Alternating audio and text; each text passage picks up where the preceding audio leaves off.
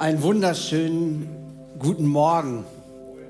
Auch von mir, ob ihr jetzt hier sitzt, zuguckt, in der Lounge sitzt. Ich freue mich heute mit euch ähm, über ein ganz tolles Thema nachzudenken. Wir befinden uns sozusagen am Ende der Serie Alles auf Anfang. Wenn es das Ende ist, äh, merkt ihr schon, ne? alles auf Anfang, Ende. Ähm, das Ende vom Anfang. Ähm, ihr Lieben, ich darf über Gottes Familie reden. Und ich weiß nicht, ob ihr das wisst, wir als Prediger sind dazu angehalten, am Freitag unser Skript fertig zu haben, damit der Übersetzer, heute Alexei, danke dir, äh, sich darauf vorbereiten kann.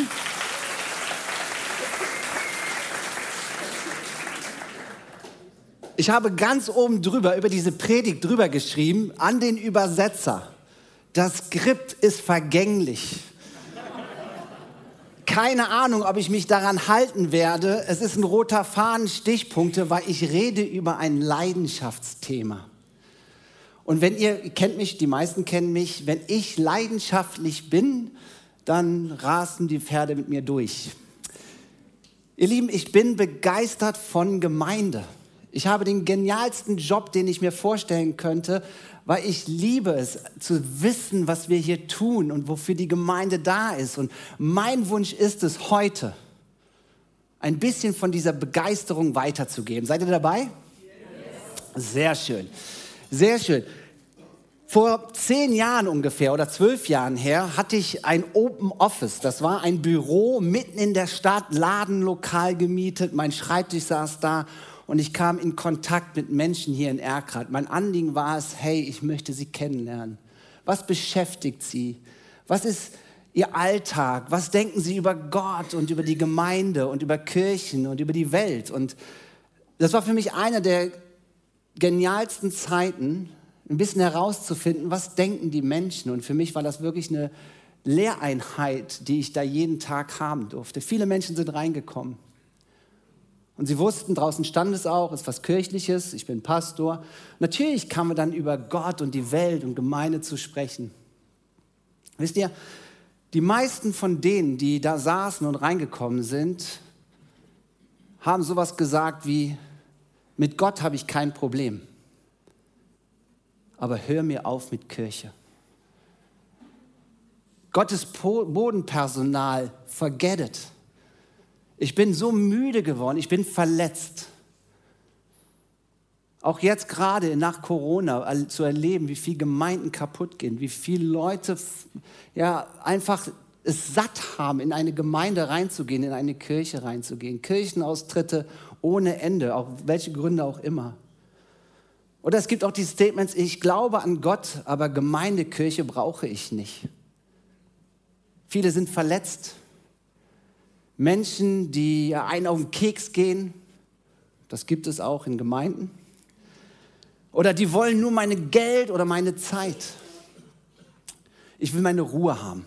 Manche gehen auf Distanz. Ich meine, durch Corona sind ja fast jede Gemeinde irgendwie online, ach draußen oder zu Hause zu sitzen und dort Gottesdienste.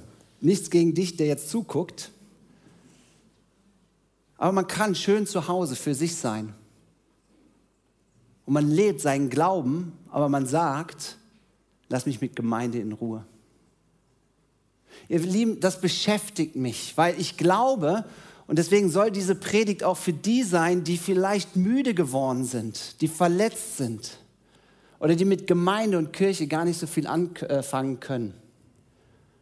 Oder aber auch für uns, die vielleicht schon mit Leidenschaft jetzt hier sitzen und Teil dieser Kirche sind, nochmal vor Augen zu führen, alles auf Anfang, was ist eigentlich der Ursprung von Gemeinde? Was ist Gottes Gedanken dabei? Was ist der Auftrag von Gemeinde? Und wie leben wir das hier in der Treffpunkt Leben Gemeinde? Und was hat es mit dir zu tun? Mal gucken, ob ich die Zeit einhalten kann, mal schauen.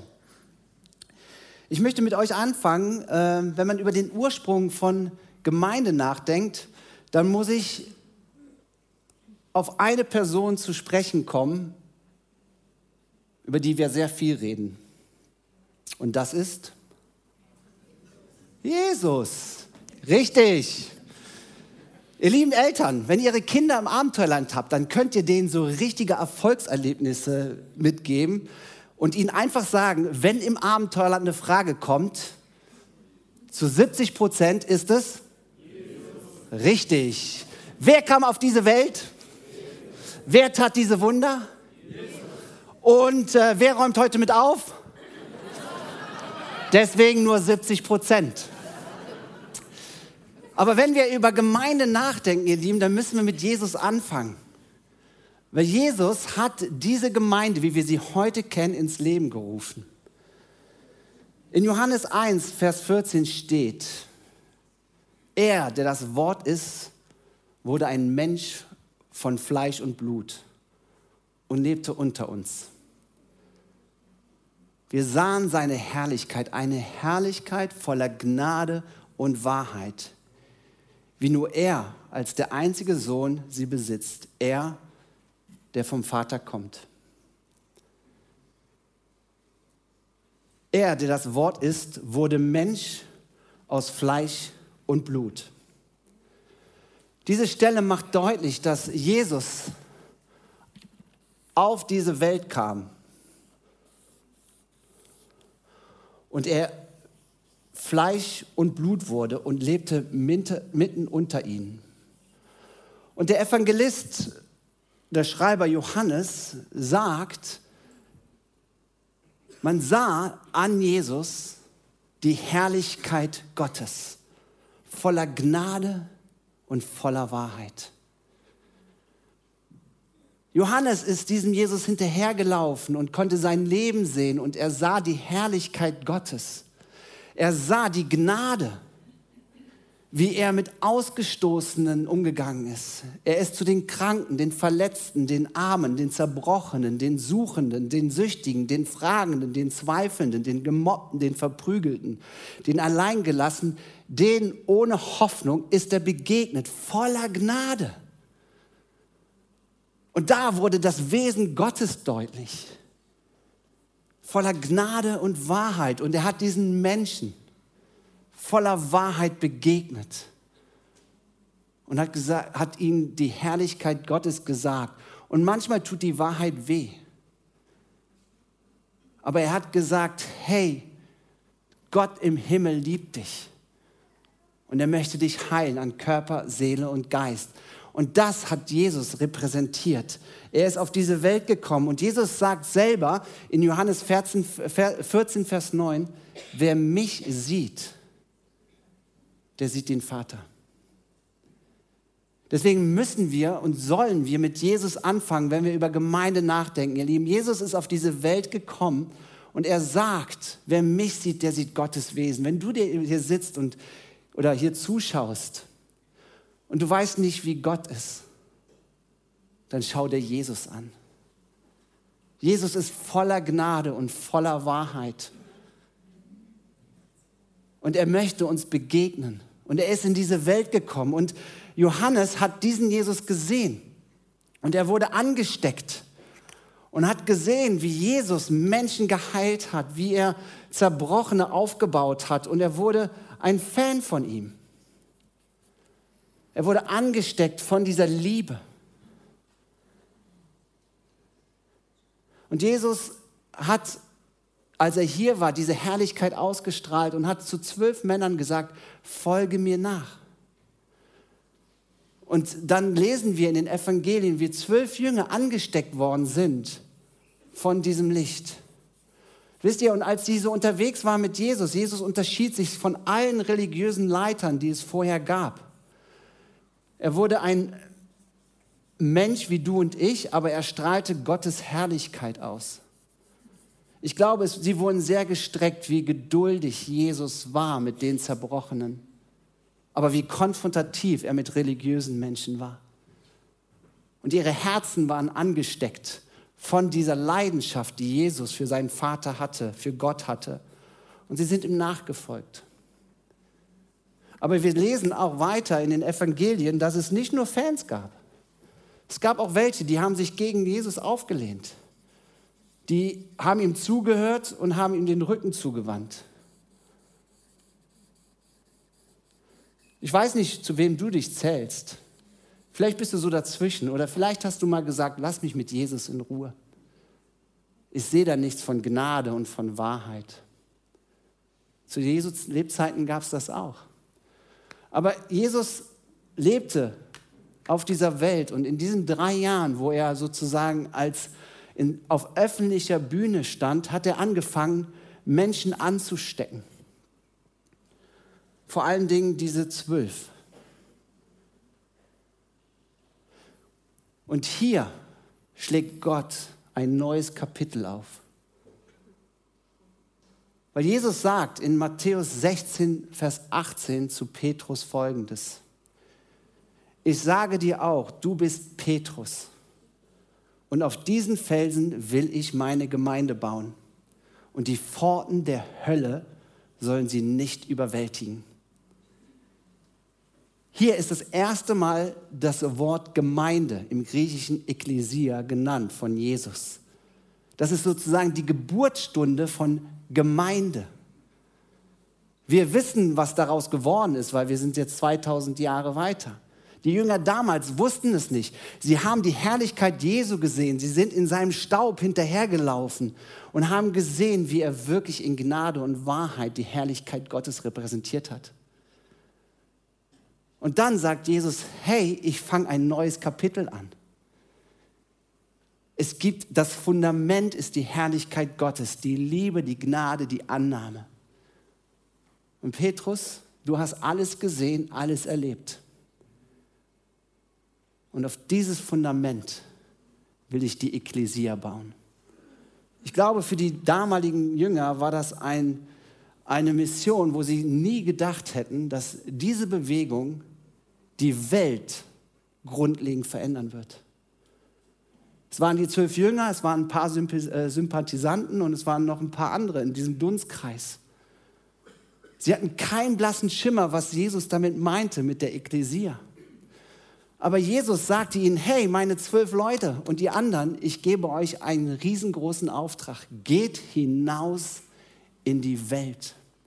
Lehrt sie alles zu halten, was ich gelehrt habe, über Gott den Vater, über das Reich Gottes. Liebt die Menschen in den Himmel und tauft sie. Und ich bin bei euch bis ans Ende der Tage. Wahnsinniger Auftrag. Für mich wäre das viel zu viel, vorzustellen, wie soll das alles gehen? Und die Jünger ging es genauso. Aber Jesus hat gesagt, passt mal auf, liebe Leute, ich weiß, das ist ein bisschen too much für dich.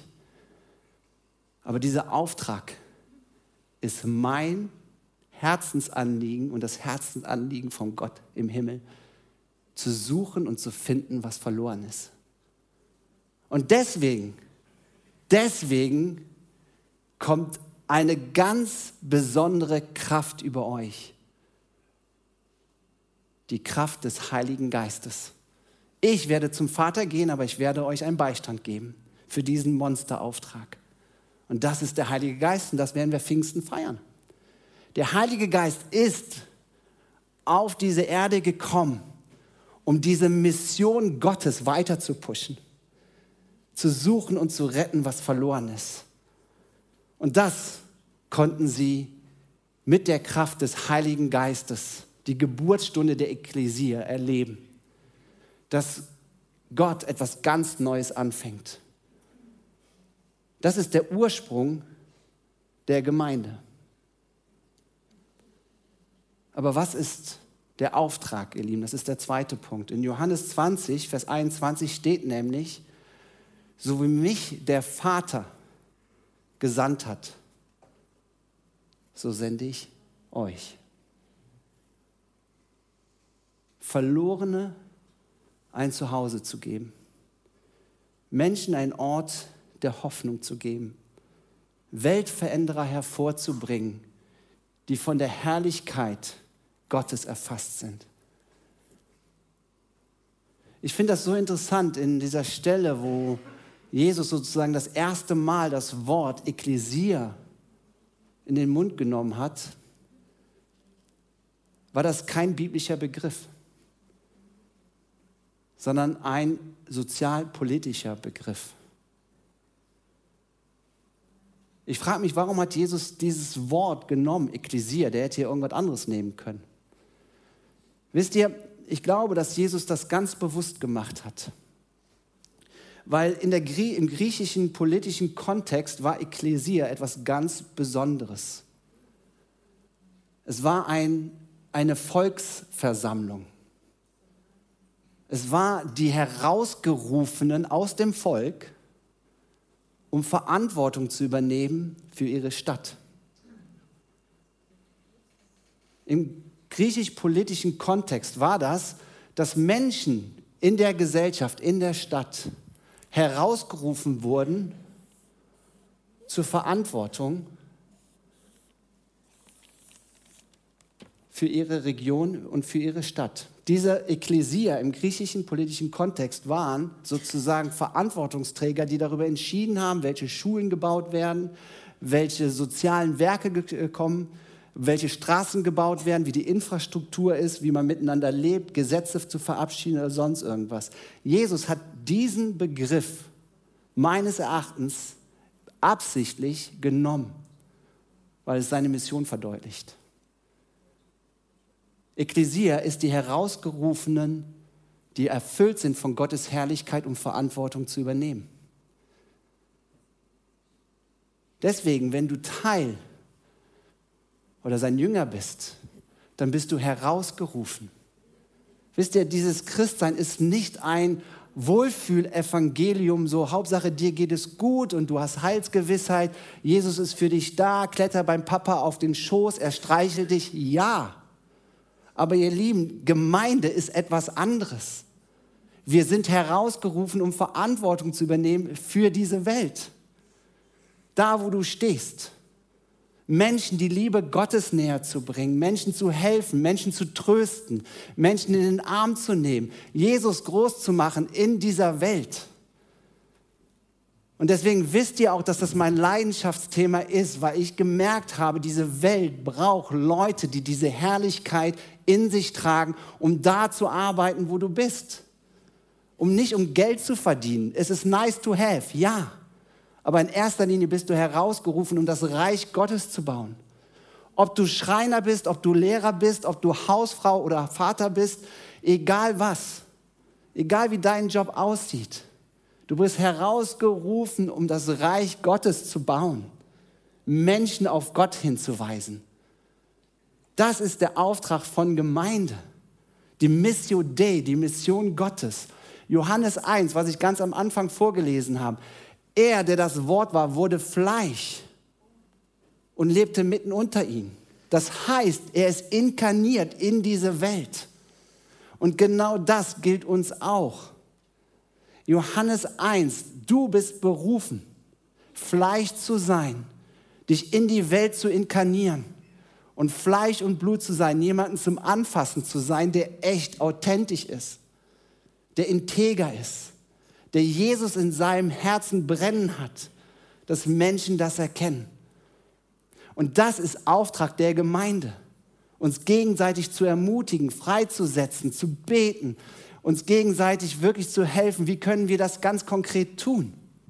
Und deswegen liebe ich Gemeinde, weil ich sehe, dass unsere Gemeinde und viele Gemeinden weltweit dazu gebracht haben, dass Menschen Hoffnung bekommen. Und es hört nicht auf. Ihr Lieben, wir haben eine Mission, die größer ist, als wir uns vorstellen können, zu suchen und zu finden, was verloren ist. Wir haben einen Auftrag, uns zu jüngern, Licht und Salz zu sein. Wie können wir Salz und Licht sein in dieser Gesellschaft, in diesen Strömungen dieser Zeit? Wie können wir Verantwortung übernehmen?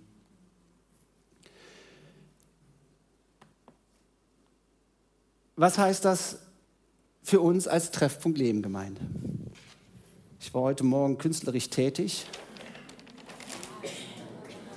Wird versteigert.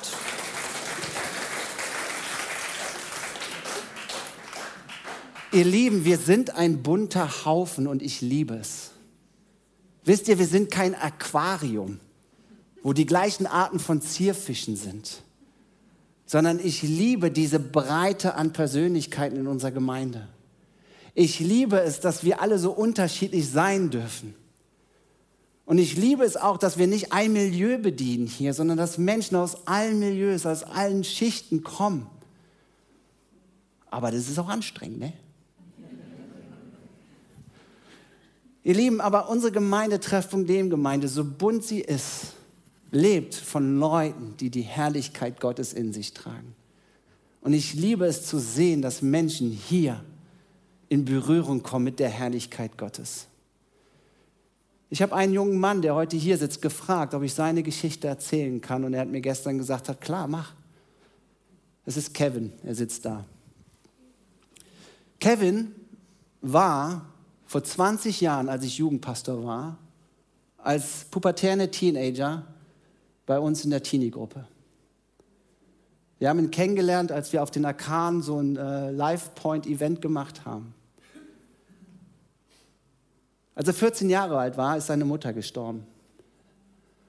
Es hat ihn in eine Lebenskrise gesch äh, geschmissen und er ist auf schiefe Bahn gekommen. Ich darf das alles erzählen, er hat mir das erlaubt. 14 Jahre alter Teenager verliert seine Mutter an Krebs. In ihm stieg eine Wut und eine Frustration auf, auch über Gott und die Welt. Er kam auf schiefen Wegen. 20 Jahre später, vor drei Monaten, kam er hier in diese Gemeinde. Seine Schwiegermutter hat ihn mitgebracht. Und er hat Jesus gehört, voller Gnade und voller Wahrheit. Vor drei Wochen, als ich diese Predigt gehalten habe, war er nicht hier, sondern zu Hause, weil er krank war, aber hat diesen Gottesdienst mitbekommen. Und es war dieser Aufruf, ans Kreuz zu kommen. Und er hat später geschrieben, Marc, ich möchte mit dir reden. Und wir haben uns an dem Montag direkt danach getroffen. Und er hat gesagt, Marc, es ist soweit. Ich merke, dass dieser Jesus mir begegnet in voller Gnade und voller Wahrheit, aber ich habe so eine Wut in mir. Ich verstehe ihn nicht, aber ich möchte es loslassen. Ich bin mit ihm hier reingegangen, habe das Kreuz wieder hingestellt und habe gesagt, Kevin, das ist heute dein Kreuz. Und ich hatte das Privileg, ihn durch dieses Kreuz zu führen. Und wisst ihr, was mich am meisten berührt hat? Als er mir danach gesagt hat, als er durch dieses Kreuz durchgegangen ist, hat er physisch gespürt, wie Dinge aus seinem Herzen rausgezogen worden sind. An Schmerz, an Verletzung, an Zorn. Ich habe ihm keine Antwort geben können und das werde ich auch nie, warum seine Mutter mit 14 sterben musste. Aber ihn danach in die Augen zu gucken und ihm zu sagen, so, hey, Gott ist liebt in deinem Herzen. Ihr Lieben, Deswegen bauen wir Gemeinde. Deswegen machen wir das alles.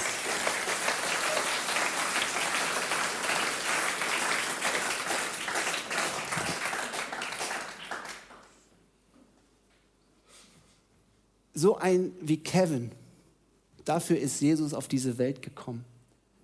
Jesus ist für dich auf diese Welt gekommen. Vielleicht erlebst du was ganz anderes.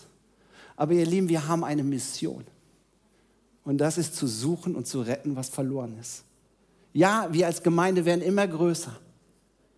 Wir sind komplex. Es sind so viele Arbeitsbereiche. Aber am Ende des Tages geht es darum, zu suchen und zu finden, was verloren ist, ihr Lieben. Es geht darum, dass diese Schar voll wird. Es geht darum, dass Menschen hier hinkommen und diesen Lebensschritt, so wie Kevin, zu machen und zu sagen, so, hey, ich brauche diese Gnade. Mein zerbrochenes Herz. Und die Wahrheit ist, ich gebe meinen Lebensthron ab und gebe Jesus und lass Jesus auf diesen Lebensthron steigen. Und dann zu helfen, uns zu jüngern. Näher immer an Jesus dran zu kommen. Ihr Lieben, wir machen so vieles in der Gemeinde, aber in the end of the day is that the point, warum wir hier sind. Wir wollen die Herrlichkeit mehr und mehr in dieser Gemeinde haben und das ist unser Auftrag. Wir verlieren das oft. Ja, ich mache Kinderarbeit, ich mache den Kaffee. Ihr Lieben, die Leute, die in der Kinderarbeit sind, sehen eine Saat, die irgendwann aufgeht. Dass, Kinder, äh, dass Mitarbeiter, die Kinder betreuen, kann dazu führen, dass ihre Eltern hier sitzen heute. Herzlich willkommen. damit du erbaut wirst. Vielleicht arbeitest du bei den Rangern mit. Jo. Und es kann sein, dass diese ganzen Meetings und dieses ganze Ding und immer viel und immer mehr, dass es dich auslaugt. Ich freue mich so darüber, dass wir über 350 Ranger haben. Über 50 Prozent kommen nicht aus unserer Gemeinde. Aber jetzt kommt's. Eltern von den Kindern, die nie in die Kirche kommen wollten, kommen auf einmal. Herzlich willkommen. Warum?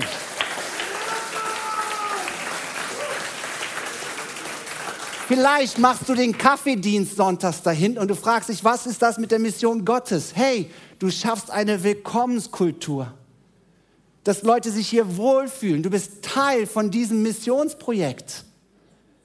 Wir wollen hier Reich Gottes Kultur bauen. Und deswegen haben wir auch eine ganz, ganz, ganz tolle, das heißt jetzt nicht mehr Flyer, Liparello heißt das, glaube ich Ihr Lieben, hier stehen Werte drauf. Die stehen nicht da, weil wir denken, das Papier muss bedruckt werden. Hier sind acht Werte drin, wo wir gesagt haben, wir wollen diese Werte ernst nehmen. Weil wenn wir diese leben, passiert was? Es passiert Reich Gottes Kultur, ihr Lieben. Wenn wir uns wertschätzen, wenn wir den Einzelnen sehen und wahrnehmen wollen, wenn wir großzügig sein wollen, das steht alles hier drin in schönen Sätzen.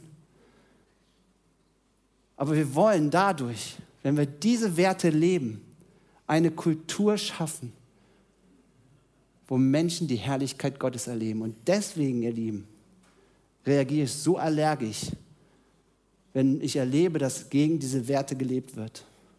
Es reicht einer, der laut genug ist, zu vergiften und deswegen wollen wir uns gegenseitig ermutigen, diese Werte zu leben. Ja, wir scheitern alle, ja, aber das ist unser Ziel, dass Jesus zum Vorschein kommt. Und diese Werte können uns helfen dabei. Und deswegen ist das ein schönes Ding auf dem Papier, aber wir wollen es leben.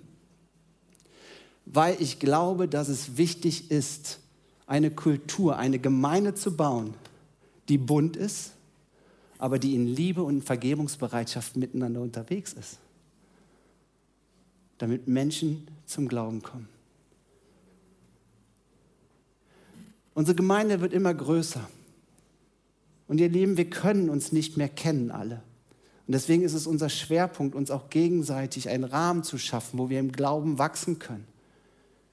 Glaub mir, du wirst nicht wachsen, indem du hier jeden Sonntag sitzt und zuhörst. Du wirst wachsen, wenn Leute dich ermutigen, Schritte zu gehen authentisch, integer zu sein, über deine Kämpfe und deine Zweifel zu erzählen und Licht dran zu lassen. Weil wenn du einmal Christ bist, sind die Sorgen nicht vorbei und die Probleme auch nicht. Wäre schön. Ist es aber nicht. Du brauchst eine Gruppe von Menschen, denen du dich anvertraust. Als leibliche oder als, also als, nee, als leibliche Familie kannst du deine Geschwister nicht aussuchen. Doch, da kannst du es aussuchen. Hier kannst du es nicht aussuchen. Jetzt habe ich den Satz. Ihr wisst, was ich meine. Du kommst und unser Wunsch ist es, in dieser Gemeinde wirklich in diesem Jahr einen Schwerpunkt drauf zu setzen, Kleingruppen in dieser Gemeinde wieder neu zu beleben. Es gibt Hauskreise, aber wir brauchen noch viel mehr für die Leute, die mittlerweile hier zugehören. Einen Kreis zu haben, um gemeinsam zu wachsen. Deswegen starten wir nach Ostern auch so eine 40-Tage-Aktion wieder, um als Kickoff zu machen. Aber nicht nur 40 Tage, sondern unser Ziel ist es danach, wirklich in stabilere Hauskreise hineinzukommen, in Live-Groups. Aber die 40 Tage ist sozusagen Kickoff. Wir wollen, ein, wir wollen kleinere Gruppen zusammen haben, wo man authentisch, ehrlich, offen im Glauben sich austauscht und wachsen kann. Und das entsteht nicht automatisch sondern es geht darum, dass wir auch Leiter suchen, die bereit sind, 40 Tage lang, ja, sich bereit zu erklären, seine Haustür aufzumachen und sich mit einer Anleitung auch diese Gruppe zu leiten, eine Verantwortung zu übernehmen für sechs, für sieben, für acht, für zehn, keine Ahnung. Unser Wunsch ist es, dass es 50 Hauskreise gibt in dieser Zeit. 14 Leiter haben wir. Aber es geht darum, wirklich wieder diese große Mission im Blick zu haben, dass jeder von uns so einen Kreis braucht und sich da reinzugeben. Am Ende möchte ich darüber reden, über du und die Gemeinde. Weil man kann da sehr schnell und sehr global und sehr autark darüber reden. Ich möchte auf dich und auf mich zu sprechen kommen. In Johannes 17, Vers 21 bis 23 steht, das ist das Gebet Jesu, das letzte aufgeschriebene Gebet, was Jesus gesprochen hat. Ein sehr intimes Gebet mit ihm und seinem Vater. Ich möchte es euch vorlesen, ausschnittsweise. Ich bete für sie alle, dass sie eins sind, so wie du und ich eins sind, Vater. Damit sie in uns eins sind, so wie du in mir bist und ich in dir bin. Und die Welt glaubt, dass du mich gesandt hast. Ich habe ihnen die Herrlichkeit geschenkt, die du mir gegeben hast, damit sie eins sind, wie wir eins sind. Ich in ihnen und du in mir. Damit sie alle zur Einheit vollendet werden. Dann wird die Welt wissen, dass du mich gesandt hast und wird begreifen, dass du sie liebst, wie du mich liebst. Jesu größtes Anliegen, ihr Lieben, ist die Einheit. Und ihr glaubt mir, es ist nicht leicht, weil ich da bin weil du da bist. Wir haben doch alle unsere Meinung, unsere Statements. So muss es doch laufen. Aber wisst ihr, Jesu Gebet ist hier eine Einheit, die nicht von dieser Welt ist. Ihr Lieben, und das ist das Missionsprojekt Gottes, was er durch den Heiligen Geist schafft. Menschen, die sich sonst auf dieser Welt wahrscheinlich nie gekannt haben, wenn sie nicht Jesus hätten, zusammenzuführen um eine Gemeinschaft zu bauen, wo die Herrlichkeit Gottes reinkommt. Wisst ihr, ich verletze Leute. Du verletzt Leute. Und vielleicht sitzt du zu Hause und hast die Nase voll von Gemeinde, weil du verletzt wurdest. Vielleicht bist du frustriert über Bruder und Schwester XY. Ihr Lieben, Gemeinschaft, wie Jesus sich vorstellt, ist das lebenslange Projekt, solange wir hier sind, aneinander zu reifen und zu wachsen.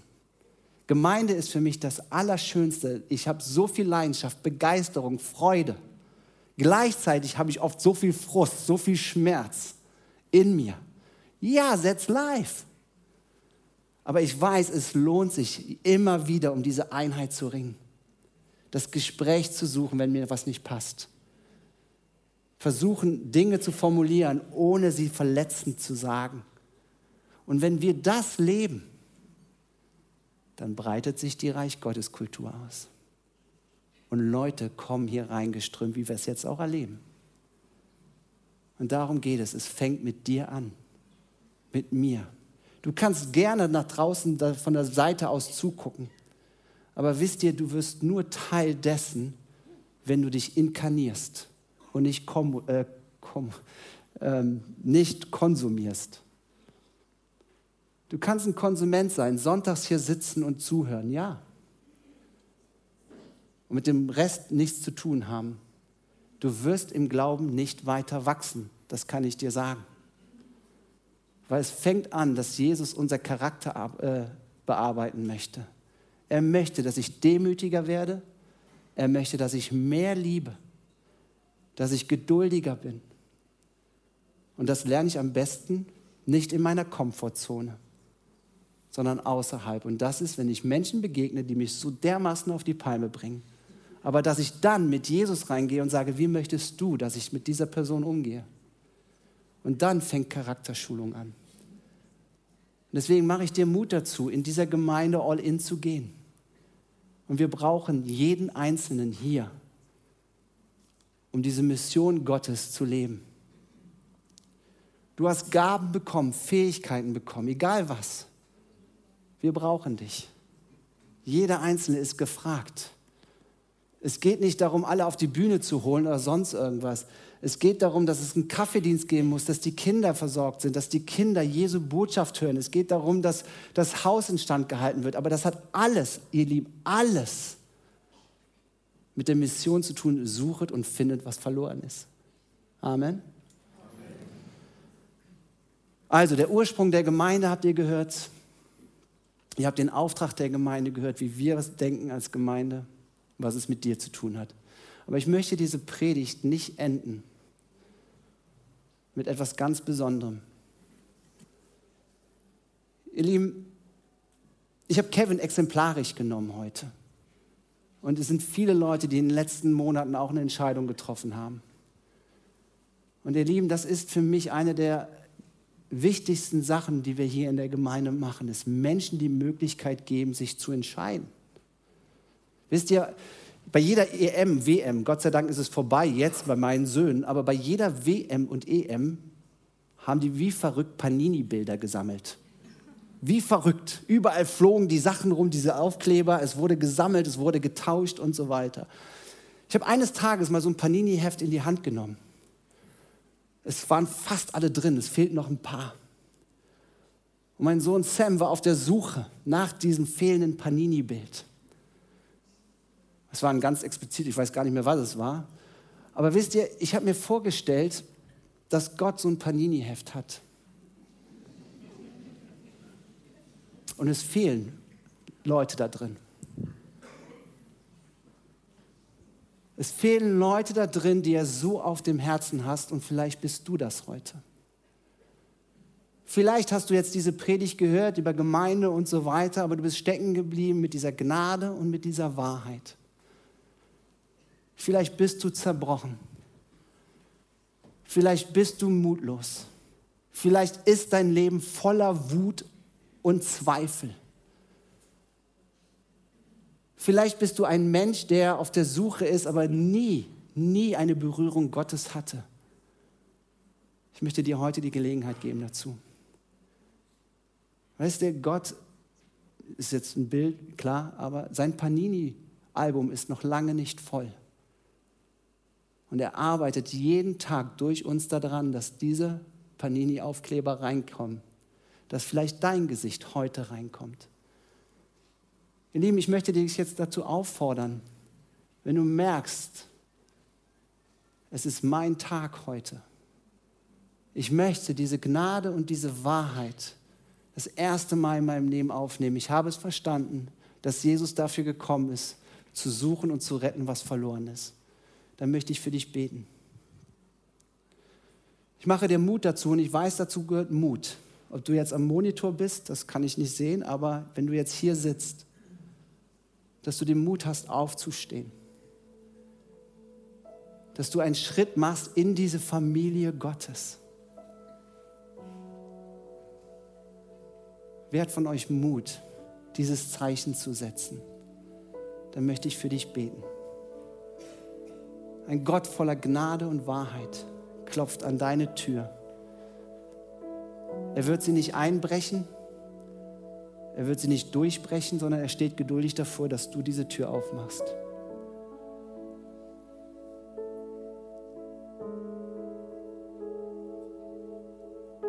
Ich mache dir Mut, aufzustehen.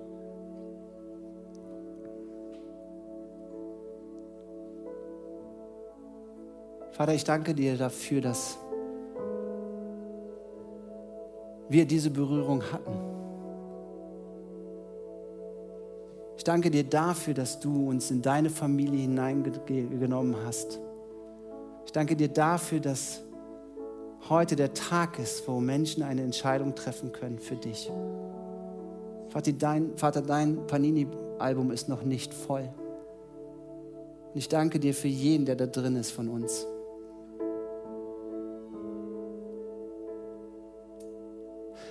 Und ich bete für die, die vielleicht schon innerlich mit Gemeinde abgehakt haben, ob du hier sitzt oder zuschaust. Und du sagst, hey, das war heute ein Tag, eine Botschaft, die ich neu brauchte, um zu verstehen, warum du zur Ekklesia, zu den Herausgerufenen gehörst. Und ich möchte neu meine Position einnehmen. Dann möchte ich dich auch bitten, aufzustehen.